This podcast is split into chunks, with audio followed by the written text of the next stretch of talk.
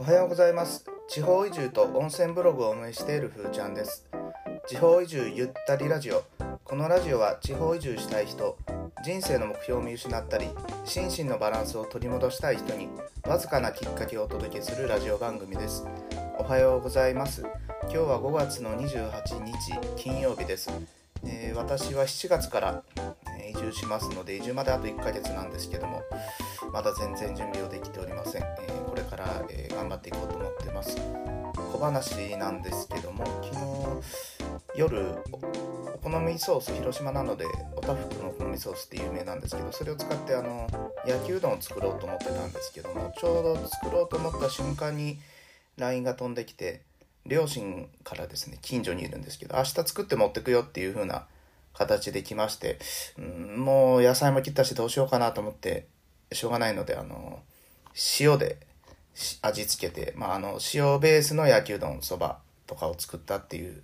ただそれだけなんですけども、えー、まあ、ちょっとあのせっかく広島や山口から発信するので地域柄が出るような小話も入れていこうかなとこれから思ってますで、えー、今日のテーマなんですけどもまずはオンラインで移住相談が近道。えー、まずはオンラインで移住相談が近道というタイトルでやっていこうと思います。で、これまで、え、4回ですね、更新したんですけども、えー、自分で聞いて思ったのが、あの、まあ、いろいろ、ふーちゃんがやってきたのは分かったけど、まずすぐできて効果が高いのは何なのって移住総準備でですね。何をすればいいのあっていうのがちょっと分かりづらいかなというような思いがあったので、えー、まずはオンラインで移住相談が近道という話を今日していこうと思います。で、今日はあのツイートの読み上げでやっていきます。地方移住を思い立った時に一番効果的なのはオンライン移住フェアか移住相談への参加だと思う。移住フェアは募集地域の移住に対する熱意や制度がわかる。移住相談は移住地の選び方や仕事や生活がわかる。参加後に出る課題を一つずつクリアした後、新しい移住先での人生が始まる。というツイートになるんですけども、で、私自身は、えー、オンライン移住フェアというあのイベ、イベントですね。イベントの参加と、あとはオンライン移住相談という、えー、これあの、個人のあの、方にですね、あの、させてもらったんですけども、その両方あの、え、体験してどちらも良かったなという思いがあるので、え、おすすめしたいのと、で、こちらのまあやっぱりあのリアルで相談するとですね、具体的なあの、まあ私だったら私に対する答えが返ってくるので、そこで何、えー、次に何をしないといけないのかっていうのがすごい、あの、ただ、SNS とかインターネットで情報を見てるのに比べて、あの、課題が浮き彫りになってきます。なので、やっぱりオンラインで今、まあこういったコロナ禍ですし、なかなかあの、現地まで行こうと思っても、お金がかかりますね。あの、絞り込みもできてないのに、あの、移住フェアの会場とか、まああと現地の都道府県とかまで行くのもすごくに、えー、日にちとお金かかってしまうので、オンラインでのまあ移住フェア、移住相談への参加っていうのを、えー、いいんじゃないかなと思ってます。で、私自身はちょうど1年前ですね、えー、ロコネクトさんという団体が主催された全国オンライン移住フェアというイベントに参加しました。で、これがあの全国、えー、140、50ぐらいだったかな、のあの自治体とか団体さんが参加されてて、あの、まあ、 Discord っていうあのツールを使って、ビデオ会話とかですね、ができて、まあ、あの、朝から夕方まで喋りっぱなしで全国9自治体10団体ぐらいかなかな。私、あの、島根と山口に移住先が、あの、絞れてましたので、そちらの方の、えー、自治体や、あの、県関係の移住関係の団体とかですね、えー、ずっと朝から夕方まで相談をさせてもらいました。で、当時、あの、そこまでこう入れ込んでやったっていうのが、緊急事態宣言がまだ出てくる、出てる頃で、まあ、全国的なその、何か移住イベントに行けたりとか、移住地に行けたりとかっていう見込みが全くなかったので、もう今日しかないなっていうような感じですごく頑張ってやったのを覚えてるんですけども、結論から言うと、その日を話させてもらったことで、もう移住に対するイメージっていうのがすごく、まあ、移住準備についての、えー、準備がいろいろできたりとかですね。あとはあの団体の方からいろんな資料を送りますよって言っていただけるのでそういった資料を送っていただいたりとかそういったところも動きが始まってきましたのであの一気に進んでいったかなというようなところで思ってます。であとはそうですねあのその時に実際話させてもらってまああの実際その後にですねやっぱりもうある程度希望しているエリアだったのでその時にお話しさせていただいた方と、まあ、あの現地の移住そう、えー、現地にまあ秋頃とかですね冬頃行かしてもらって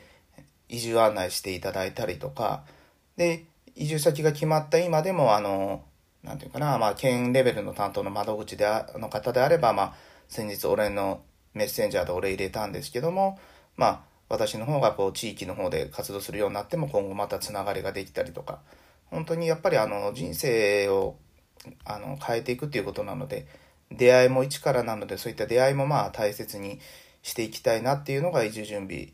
にあることかなと思います。で、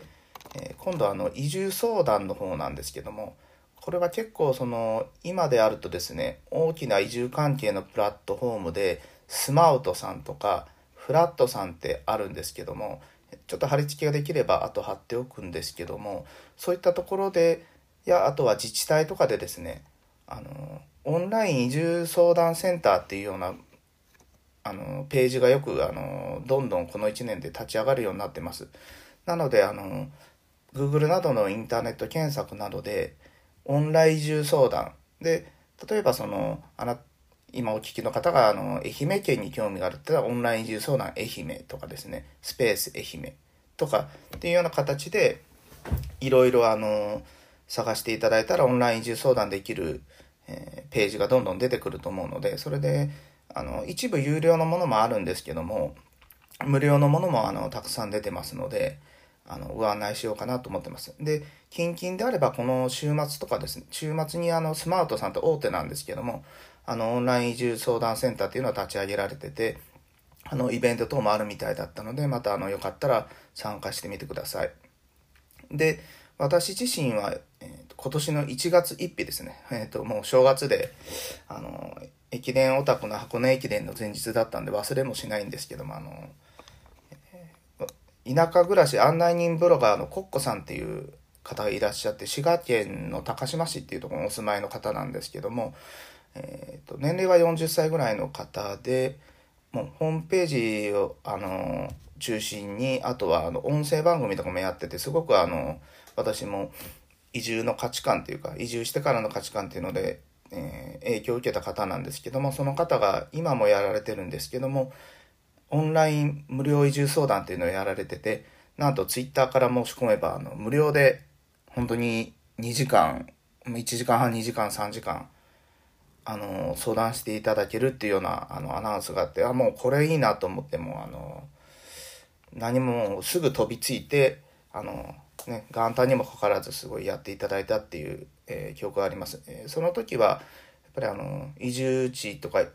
の、えー、移住地についてのことを話したりとか移住してからのことを話したりとかあとちょうどあのブログを立ち上げようと思ってたのであの移住相談なんですけどあのブログ運営の話をさせてもらったりとかっていうことであのすごくあの役立って今、まあ、あのブログ運営にあのつなげられてるかなと今もまだえー、もうあれからそうですね5ヶ月経つんですけどあのなんとか頑張ってあのブログ運営できてるのもコッコさんのおかげかなと思ってすごくあの感謝の気持ちでいっぱいです。で、えーと、コッコさんの方は、まあ、あの田舎暮らしですごい有名なのでコッコさんも、えーと、コッコブログとかですねコッコスペース田舎暮らしで検索したら、まあ、あのトップぐらいで出てくると思いますので、えーと、よかったら是非見てみてください。でえ最後にあのこういった移住フェアとか移住相談のポイントなんですけどもこの時に応対、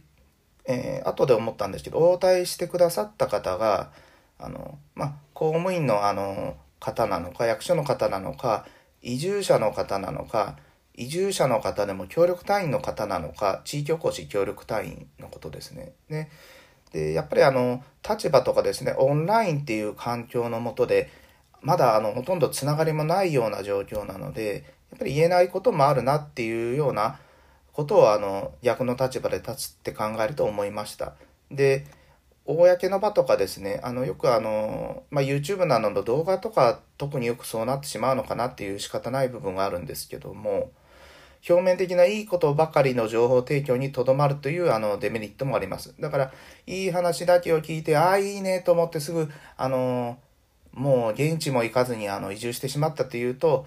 あの後悔とか生まれてする来る可能性がありますので、まあ、あの初めはまずはオンライン移住フェア移住相談っていう形で受けてで今後そういった課題をあの現地へのでの移住者の相談とかお試し移住という形で解決していくのが、えー、移住へのステップというかいう形になってくるかなと思います。でそれが一連の流れですのであのーぜひ皆さんあの参加してみてもらったらあの前に進めるんじゃないかなと思ってます。で、すいません、今日もこれであの最後に、えー、なるんですけども、えー、今日も最後まで聞いてくれてありがとうございました。で、最後にすいません、あの毎回になるんですけども、ブログを案内させてください。で、えー、検索サイトでですね、地方移住スペースふーちゃん、地方移住スペース温泉などであの検索していきますと上位の方にあのトップの方に出てくるかと思います。で今40記事40数記事更新してますので、えーと、ぜひいろいろあの移住準備のことをあの書いてますので読んでいただけると嬉しいです。それでは今日も良い一日をお過ごしください。さようなら。